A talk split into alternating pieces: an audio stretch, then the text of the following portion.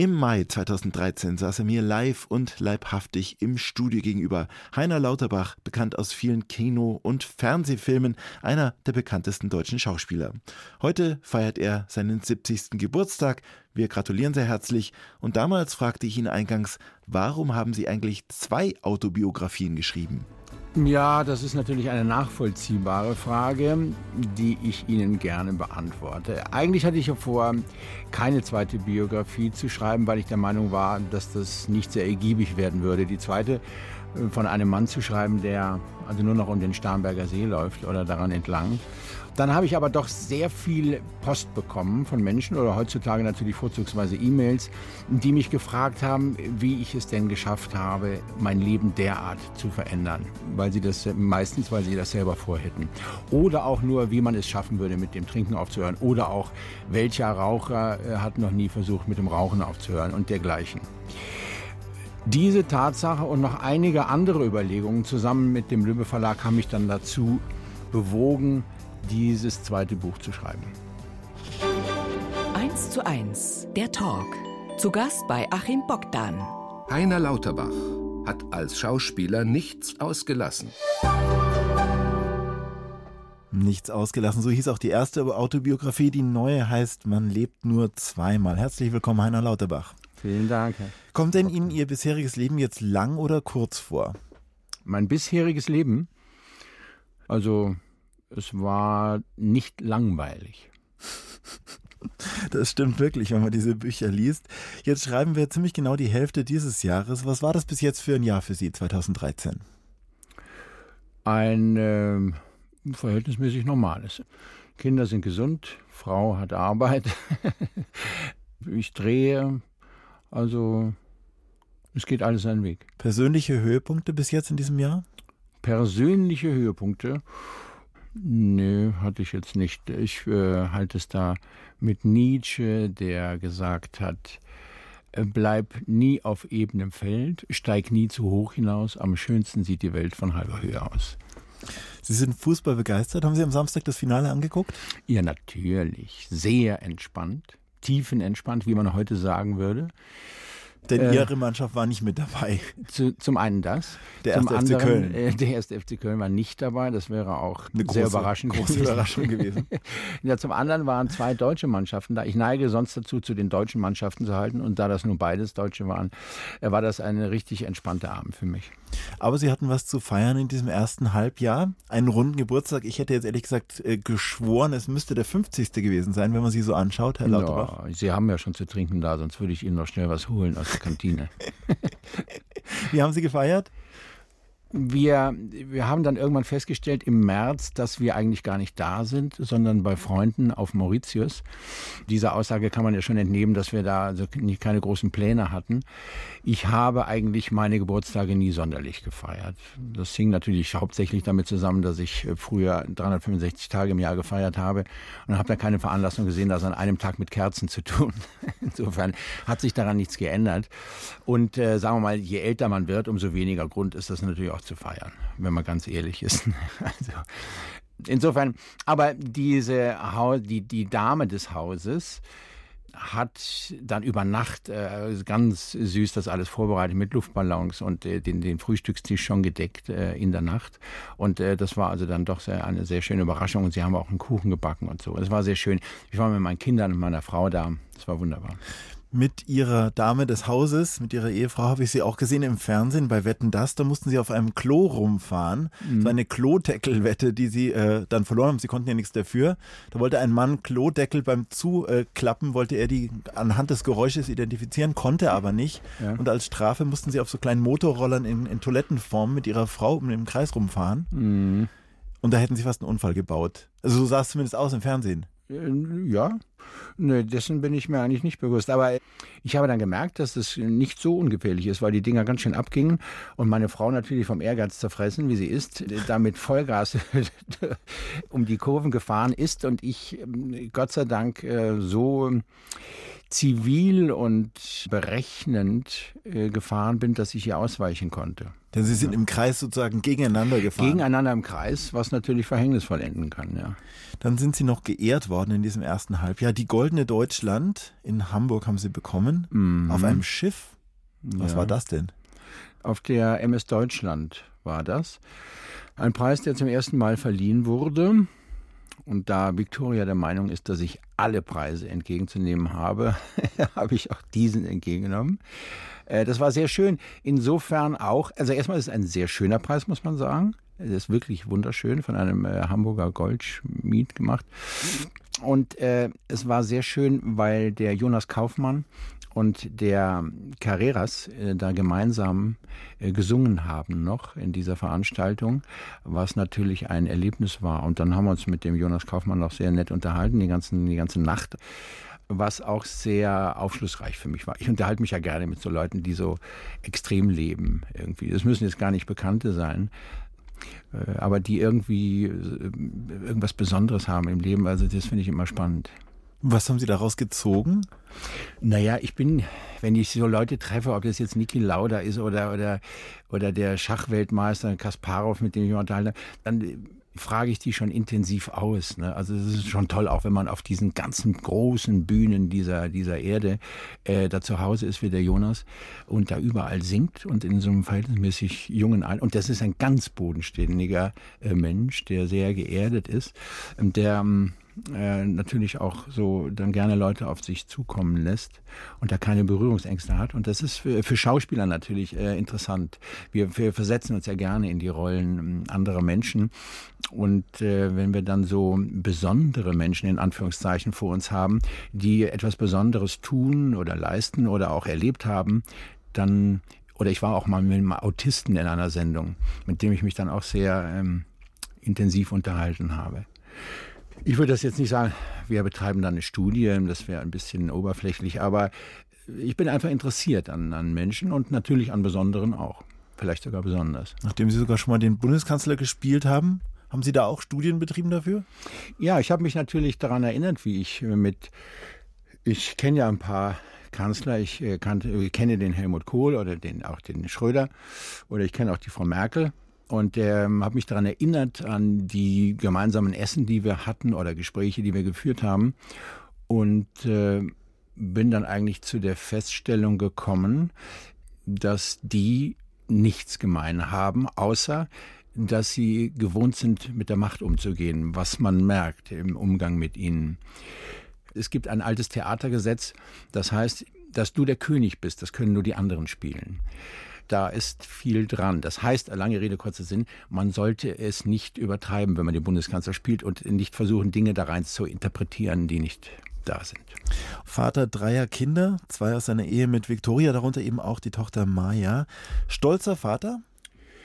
Ach, Stolz. Ich habe gerade mit einem Kollegen von mir über, über, das, über den Begriff Stolz noch diskutiert, weil wir beide einer, wir haben nicht diskutiert, sondern festgestellt, dass wir beide den in unserem Wortschatz nicht haben. Also Stolz ist.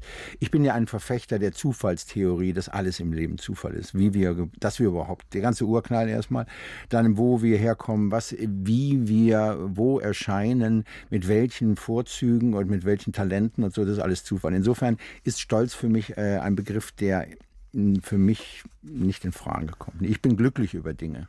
Sie haben ja vorher schon aufmerksam zugehört in Bayern 2 bei der bei unserer Sendung Bayern 2 Radiowissen über den Sinn des Lebens. War sehr interessant. Haben Sie ja. auch schon viele Gedanken gemacht? Ach ja, das hört sich vielleicht ein bisschen hochtrabend an, aber man macht sich natürlich so seine Gedanken. Ja, ja, klar. Das, was Sie gerade gesagt haben, im Prinzip vieles ist Zufall. Mhm. Jetzt kommen wir nochmal zurück zu Ihrer Tochter. Ab September ist die auch im Kino zu sehen, in einer großen Rolle in V8. Das ist also ein neuer Jugendfilm von Joachim Massanek. Das ist der Erfinder der Wilde Kerle-Reihe, Mhm. dieser Buch- und Filmreihe. Haben Sie denn Ihrer Tochter da bedingungslos zugeraten, einen Film zu machen? Nein, bedingungslos natürlich nicht. Meine Frau hat das so ein bisschen vorangetrieben. Es ist ja so, dass man dann erstmal ein Casting macht und dann äh, man liest ja das Buch und unterhält sich mit dem Produzenten und dem Regisseur und Autor in dem Fall. Und äh, dann trifft man gemeinsam, also mit dem Kind, meine Frau und ich, eine Entscheidung. Und wir haben uns dazu entschieden, dass sie das machen darf. Ich drehe ja da auch mit in dem Film und jetzt machen wir sogar einen zweiten Teil, bevor der erste rauskommt. Die äh, Maya, unsere Tochter, ist sehr interessiert an dem Beruf. Sie geht in zwei Theaterkurse und äh, ist, ähm, macht das sehr gerne. Und sie möchte natürlich äh, mal Schauspielerin werden. Mal schauen, was daraus wird. Ich äh, rede viel mit ihr darüber und, und natürlich auch mit meiner Frau. Und wir sind der Meinung, wir sind, behüten unsere Kinder so, dass äh, wir da keine Gefahr sehen. Denn es gibt ja auch Negativbeispiele ja. von Kindern, die als ja. Jungstars letztendlich verheizt wurden und damit nicht klargekommen sind. Mhm. Eindeutig. Ihr Sohn Vito, noch ein bisschen kleiner, stand der auch schon mal vor der Kamera? Der ist auch gecastet worden und äh, der war aber in, äh, weil das auch so eine unglaubliche Mime ist, äh, der war aber damals, als das Casting war, noch nicht in einem Alter, in, der, in dem er Dinge reproduzieren konnte, also auf sicher. Und das war uns allen dann mehr oder weniger zu, zu unsicher was dann zur Folge hatte, dass er im Kindergarten rumlief und sagte, seine, seine Schwester hätte ihm die Rolle weggeschnappt. Sie haben, ich habe vorher erwähnt, eine zweite Autobiografie geschrieben. In dieser geht es jetzt tatsächlich mehr darum, äh, wie Sie mehr oder weniger Ihr neues Leben jetzt gestalten, mit eben mit der Familie. Die Zeit der großen Exzesse ist vorbei, kann man das so sagen? Ja, das kann man so sagen. Ja. Und äh, was ist Ihnen da durch den Kopf gegangen, als Sie dann da gesessen sind und sich überlegt haben, was Sie da eigentlich jetzt schreiben wollen? Sie haben vorher schon erzählt, Erwartungshaltungen waren da. Leute haben gefragt, hm. wie kommt man vom Alkohol los, vom Rauchen los, wie baut man sein neues Leben auf? Was haben Sie sich denn gedacht, als Sie das Buch geschrieben haben? Ja, also es ist ja zunächst mal nicht so eine stringente Geschichte wie das erste Buch, das ausschließlich also um mein Leben ging, um die Aufzählung des Erlebten, hm, sondern verschiedene Themen behandelt. Also ein sehr großer Strang ist der eben schon erwähnte. Ähm, dann ist natürlich die begleitenden Stränge wie Gesundheit, Sport, Familie, Ernährung, Freunde, Frauen, Männer, mein Beruf, über den ich auch viel äh, zu schreiben und zu erzählen habe. Und dann geht das so ein bisschen in die Werbung rein, in die Werbebranche, äh, streift das mal. Und so, so Themen, ähm, ähm, die mich eben interessiert haben und von denen ich auch glaube, dass es einige Leser interessieren wird. Sie schreiben darin auch über Ihre ruinierte Gesundheit damals, als Sie hm, relativ viel auch getrunken haben. Sie haben hier geschrieben, ich habe damals gehustet wie ein defekter Auspuff. Wenn man mich gebeten hätte, ein paar Meter zu joggen, ich wäre vermutlich tot zusammengebrochen. Meine Cholesterinwerte waren jämmerlich. Durch meine Adern floss quasi zerronnener Schmalz. Mein Herzmuskel war angegriffen, also man wird ein bisschen schlecht, wenn man das so liest. Was war denn damals los? Was war das für eine Zeit aus der heutigen Sicht betrachtet?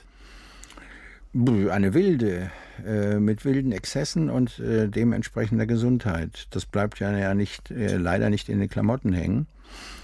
Und man zahlt irgendwann die Rechnung für seinen Lebenswandel. Das geht uns ja allen so. Sie schreiben zum Beispiel von einem Abend, dass Sie in einer Kneipe waren, dann kam irgendwann die Rechnung mit 43 Weinschorlen, die Ihnen berechnet wurden. Mhm. Ja, das war ein Tag, an dem ich mich ganz gut erinnern konnte, weil ich mir morgens beim Aufstehen vorgenommen hatte, weniger zu trinken, allgemein. Und dachte, ach, das fängst du doch mal damit an, dass du nur Schorle trinkst. Ne? Das ist doch mal ein schöner Schritt.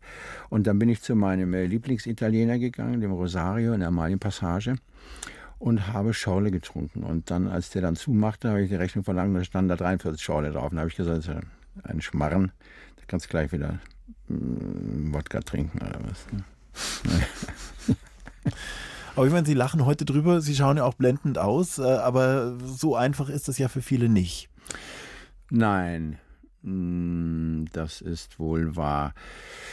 Ja, ich habe das Buch, ich möchte fast nicht sagen unter anderem, sondern eigentlich hauptsächlich geschrieben, um es zu benutzen als Plattform, den Menschen, den entscheidenden Menschen, die eben dafür in Frage kommen, zu signalisieren, zu sagen, dass es nie zu spät ist, das Ruder rumzureißen. Es ist wirklich, wenn man, ich hatte wirklich viele Phasen in meinem früheren Leben, wo ich, wenn man mich gefragt hätte, mir auf mich selbst keinen Cent gesetzt hätte mehr, auf meine Gesundheit.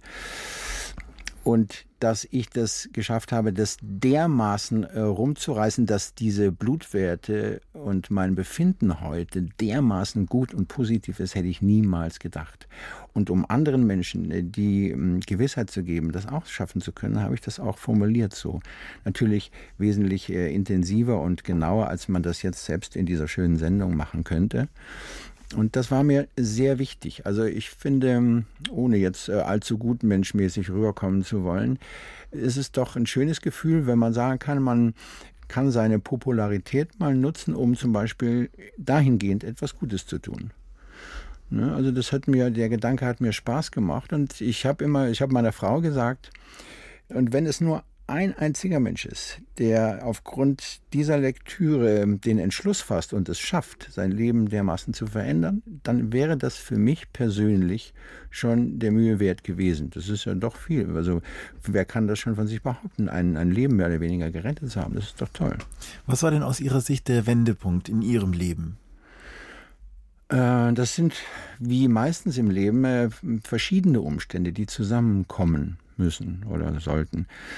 Mm, ganz sicher ähm, viel damit, sehr viel damit zu tun hatte das Kennenlernen meiner Frau, meiner damals zukünftigen Frau äh, Victoria, die mir unglaublich viel dabei geholfen hat bei der Umsetzung. Man wird dann immer wieder gefragt, weil Journalisten das ja ganz genau wissen wollen, ob ich es denn ohne sie auch geschafft hätte. Ich weiß zwar nicht, was, was daran so wichtig jetzt ist, aber äh, ehrlich gesagt... Ich habe ja auch nicht gefragt. Nee, nee, nee, ich wollte es nur vorwegnehmen. ähm, ehrlich gesagt äh, weiß ich, das sind auch Fragen, die man nicht beantworten mhm. kann. Ich, äh, ich befürchte nein.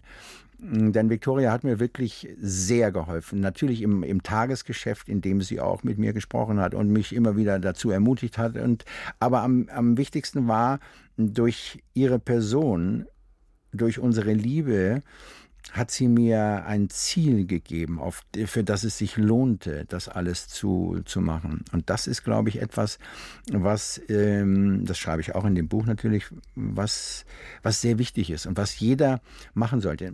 Wenn man nicht das Glück hat, dieses große Glück von mir, dass man so ein, ein dermaßen tolles Ziel vor Augen hat, soll man sich ein anderes setzen und nie aufhören, einen, den idealen Partner zu suchen.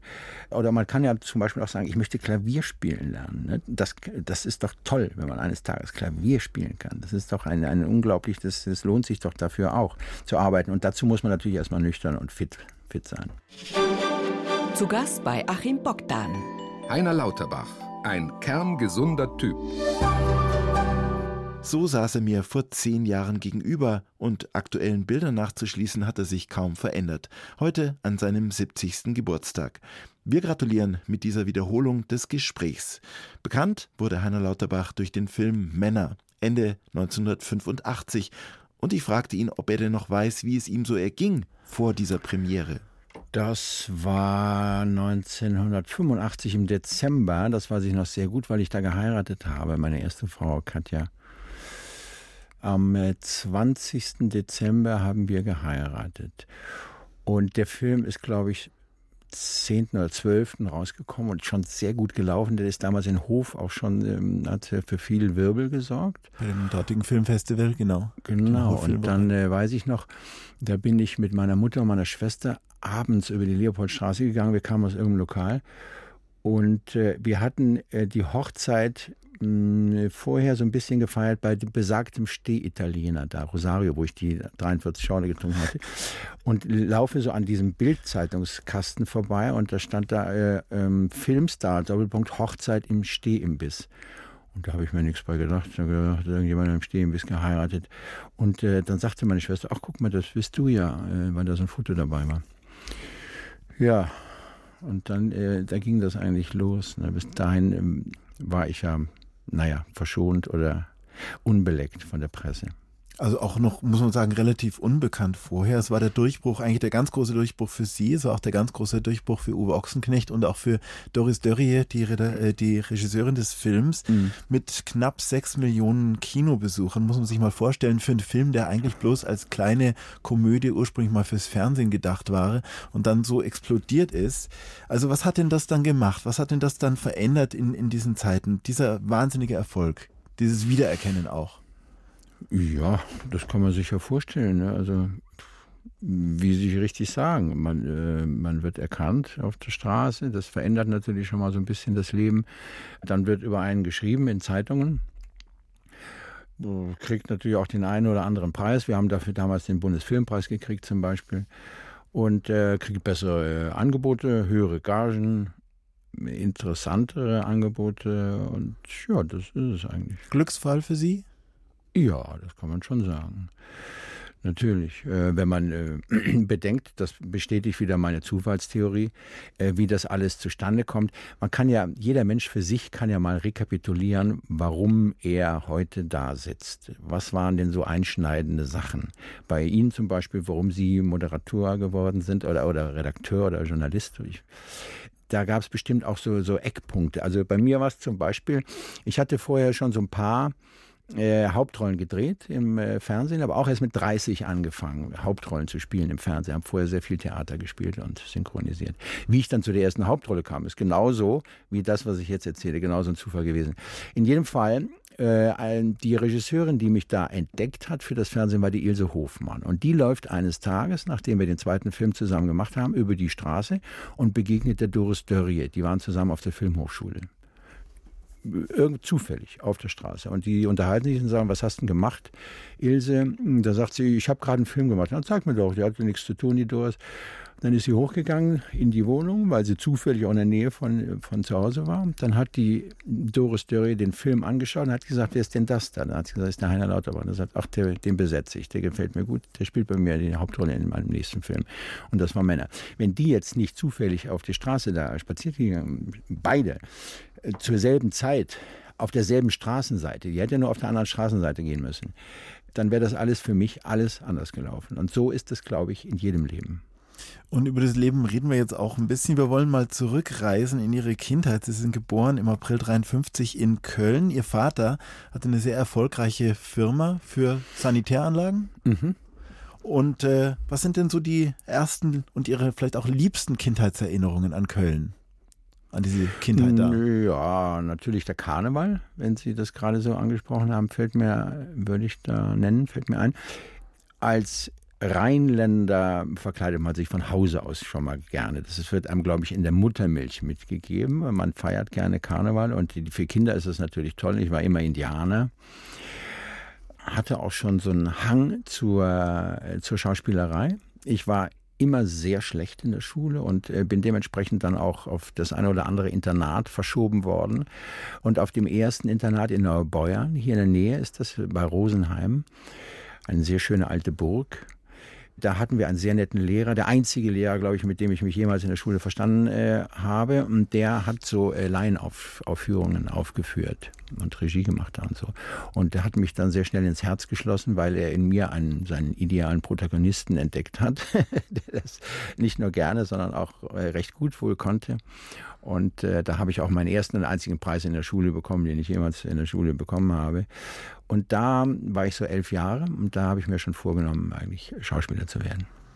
Sie haben das ja auch beschrieben in Ihrem ersten Buch, was Sie da für ein Kind waren. Sie müssen echt ein Chaot gewesen sein in ganz vielen verschiedenen Schulen. Sie haben sich teilweise auch auf dem Schulweg verlaufen, sind in die falsche Schule aus Versehen gegangen. Ja, da war ich ein bisschen jünger noch, äh, ja, in der Volksschule, in der Grundschule, wie es heute heißt. Ja, weil ich so ein, so ein Tagträumer war. Ich habe heute noch eine sehr schlechte Orientierung, aber dann, äh, das ist schon vorgekommen, ja, ja. Wenn ich überhaupt in die Schule gegangen bin. Ich bin dann sehr schnell, habe ich dann auch äh, Abstand von der Schule genommen, bin gar nicht mehr hingegangen. Wie groß waren denn die Sorgen, die Ihre Eltern wegen Ihnen hatten? Ja, doch recht groß. Also ich meine, ähm, ich war ein nicht leicht zu erziehendes Kind, das kann man glaube ich sagen, ja. Mit einem großen Freiheitsdrang. Streitpunkte? Ja, äh, also ich war eigentlich ein, zu meinen Eltern war ich schon lieb. Äh, ich war jetzt nicht so renitent, aber ich habe einfach so gewisse Dinge, äh, wollte ich nicht. Zum Beispiel in die Schule gehen, das hat mich überhaupt nicht interessiert. Aber wenn ich dann da zu Hause war, ist es nicht so, dass ich meine Eltern ähm, respektlos behandelt hätte oder so. Aber ähm, ich bin auch ein paar Mal von zu Hause weggelaufen, weil ich einfach weg wollte, raus wollte und was erleben und so. Also ich hatte schon einen großen Freiheitsdrang auch. Auf Bildern von damals sieht man einen jungen Mann, so als 16-, 17-Jähriger mit einer langen Matte bis zur Schulter, die Haare. Mhm. Äh, ein wilder Typ, der auch in Bands gespielt hat? Hm, ja, Schlagzeug. Habe ich angefangen, Schlagzeug zu spielen in Bands. Und dann später Gitarre auch. Ja, ja, es war eine schöne Zeit. Das war ja also acht, diese 68er Zeit, von der so gerne gesprochen wird heutzutage. Da war ich 15, hatte gerade meine erste Band und äh, erst große Liebe und die spielte bei uns noch Keyboard äh, günstigerweise. äh, das war eine schöne Zeit.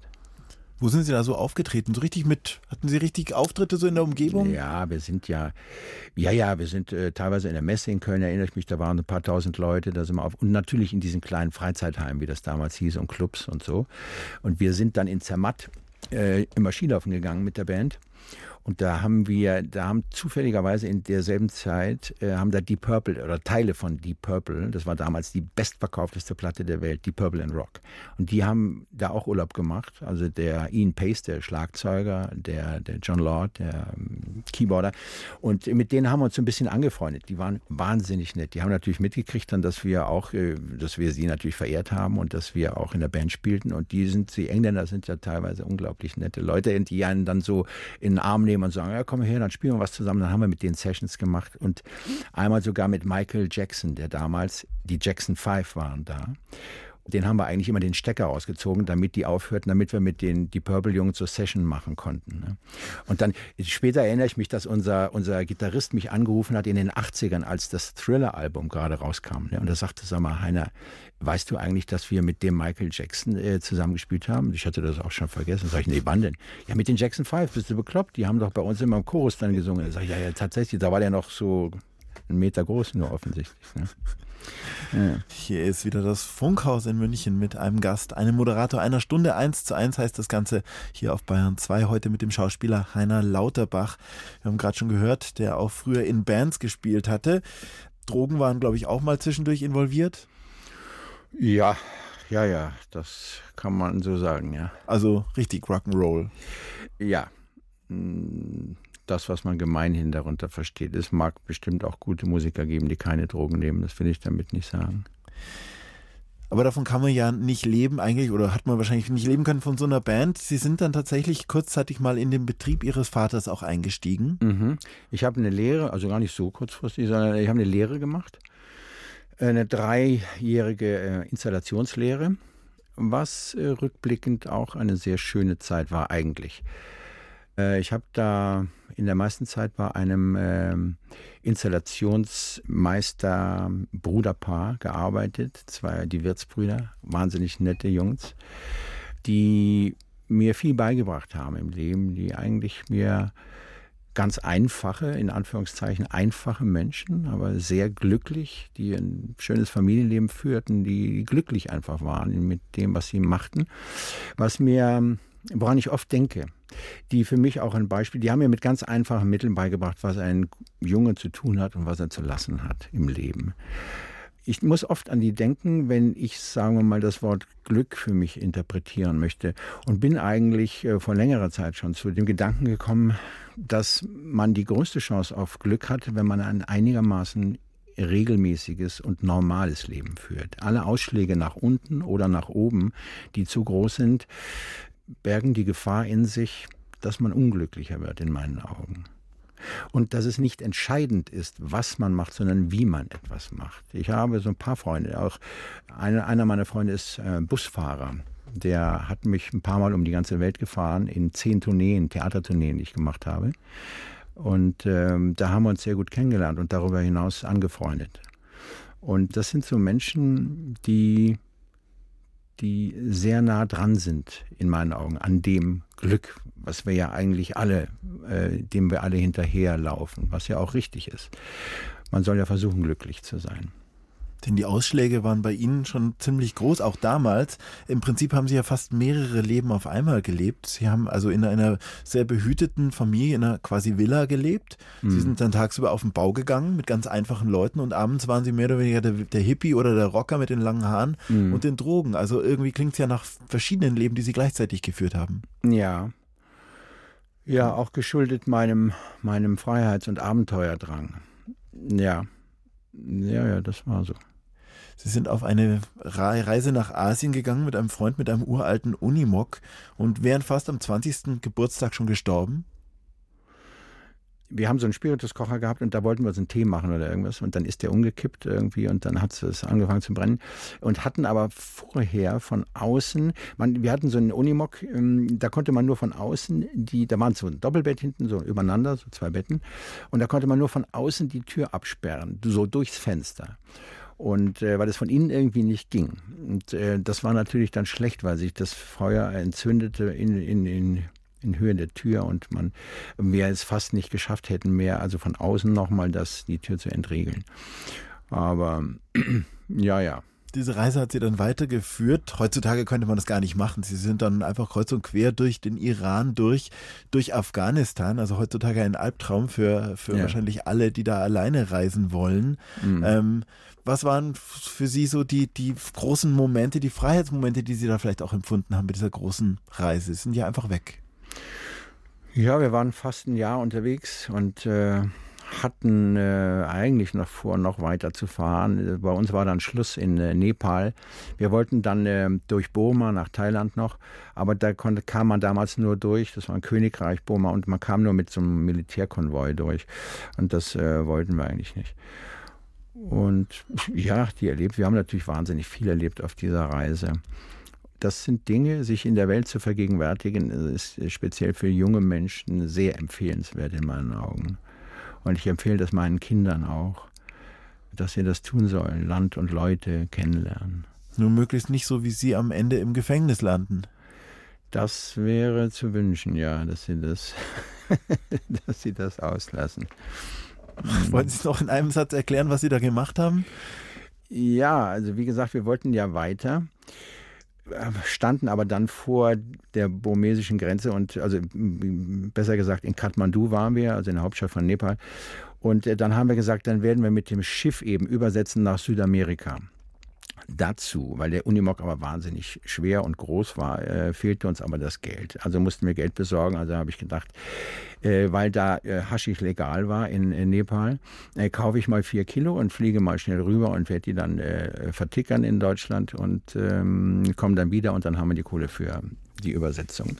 Das ist aber dann in die Hose gegangen, weil, das ist dann eine längere Geschichte, weil äh, vor mir einer äh, 16 Kilo, die wurden so eingeschweißt in so Printing Blocks, die, die Kilos, und vor mir wollte einer 16 Kilo eben schmuggeln und wir hatten, wie wir dann im Knast festgestellt haben, den habe ich da kennengelernt, denselben Zöllner und da ist der natürlich spitz geworden und zwei Stunden später laufe ich da durch mit vier Kilo und da hatte also die kannte die, die Printing Blocks schon und ich bin da aufgefallen.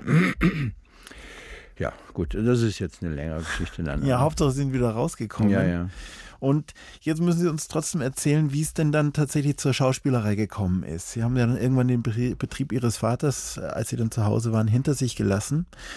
Was war sozusagen dann wirklich der aktive Einstieg in die Schauspielerei bei Ihnen? Auch, auch wieder Zufälle. Ich habe dann, äh, der, der Freund, mit dem ich in der Band gespielt habe, unser Gitarrist, mit dem ich auch in, in Asien war, der ging dann auf eine Schauspielschule. Der hatte vorher schon so am Schauspielhaus in Köln gearbeitet und als Sprecher und im Funk und so. Der wusste natürlich von meinen Ambitionen und ich habe gesagt, ich gehe da mit. Und zwar, das war nur am Wochenende und äh, abends, diese dreimal die Woche abends die Schauspielschule. Und das konnte ich mit meiner Lehre vereinbaren. Und da sind wir zusammen auf die Schauspielschule gegangen, wo wir aber auch ziemlich schnell rausgeflogen sind, weil wir nie zu diesem Dramaturgieunterricht gegangen sind, weil uns das immer gelangweilt hat, da auswendig zu lernen, wer was geschrieben hat. Wir wollten auf die Bühne und spielen nicht die Dinge da auswendig lernen. Aber dann haben wir dann an einem kleinen Theater angefangen zu spielen, an dem Kum-Theater in Köln in der Maastrichter Straße haben wir dann ein Theater gehabt, wo wir alles gemacht haben. Haben wir Toiletten geputzt, in der Pause die Getränke verteilt, und die Plakate aufgehangen, äh, geprobt tagsüber und abends gespielt. War auch eine schöne, lehrreiche Zeit. Und ja, so bin ich dann, so also habe ich dann angefangen, äh, Theater zu spielen. Dann habe ich dann später, in, dann sind wir nach München gezogen. Ja, das ist jetzt alles natürlich im Zeitraffer. Und da habe ich dann angefangen zu synchronisieren. Und da habe ich dann äh, sehr viel und jeden Tag synchronisiert, wurde da auch immer besser und habe immer größere Rollen gespielt, bis hin zu allen amerikanischen Stars, die es so gab damals. Also Richard Gere oder, oder Kevin Costner oder die ganzen Leute habe ich alle mal synchronisiert. Christopher Walken, sehr vielen sogar. Und da war unter anderem ein, ein, Mädchen, die mich dann gefragt hat, sag mal, hast du nicht Lust auch mal ein bisschen? Und habe dann abends immer Theater gespielt, aber ne, jeden Abend in München. Und sehr viel in dem Theater 44. Die ganzen äh, französischen Existenzialisten, Sartre und Camus und so gespielt. Und da war ein Mädchen, die war ähm, befreundet mit einem äh, Produzenten, dem Karl-Heinz Wildschrei, und die suchten gerade eine Hauptrolle und die sagt, geh doch mal dahin zum Casting und so. Und dann habe ich mich da auch überreden lassen, ich hatte eigentlich gar keinen Bock. Und dann habe ich das Casting gemacht und dann habe ich diese Hauptrolle bekommen. Und das war bei der Ilse Hofmann, von der wir eben gesprochen haben, die dann später die Doris Dörre auf der Straße getroffen hat. Jetzt haben sie aber in äh, schließt sich der ein, Kreis. Ja, Sie haben aber ja, auch ein, ein, langes und vor allem auch ein wildes Leben hinter sich, Herr Lauterbach. Ja, ja, da kann, muss war man ein bisschen, extrem kurz Muss man ein bisschen jetzt. raffen. Ja, ja. Eins zu eins, unsere Talksendung auf Bayern 2 geht in die Schlussrunde mit dem Schauspieler Heiner Lauterbach. Von all den Filmen, vielen Filmen, die Sie dann gedreht haben, Herr Lauterbach, wir raffen weiter. Äh, sagen Sie uns mal drei, die wir alle unbedingt mal gesehen haben sollten. Drei Heiner Lauterbach Kinofilme. Da würde ich sagen, äh, Rossini von dem Helmut Dietl. Ein ewig junger Film, wie ich finde. Als zweiten würde ich den Harms nehmen, ein Gangsterdrama. Sehr spannender und äh, guter Film, wie ich finde. Und den ich gerade abgedreht habe, das ist eine Kinokomödie. Äh, Wir sind die Neuen von dem Ralf Westhoff. Ein unglaublich schönes Drehbuch, wie ich finde. Wir hatten gestern Abschlussfest, ich hatte gestern den letzten Drehtag hier in München. Sehr niveauvolle und sehr äh, unterhaltsame und gute Komödie mit guten Schauspielern. Da, da kann man sich drauf freuen.